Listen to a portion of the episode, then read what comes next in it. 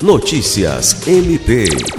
O Ministério Público do Estado do Acre, MPAC, obteve a condenação de Andressi Paulo de Amorim a 37 anos de reclusão em regime inicial fechado pela morte de sua companheira Maria Antônia Saboia da Silva. O crime aconteceu em maio do ano passado no município de Manuel Urbano.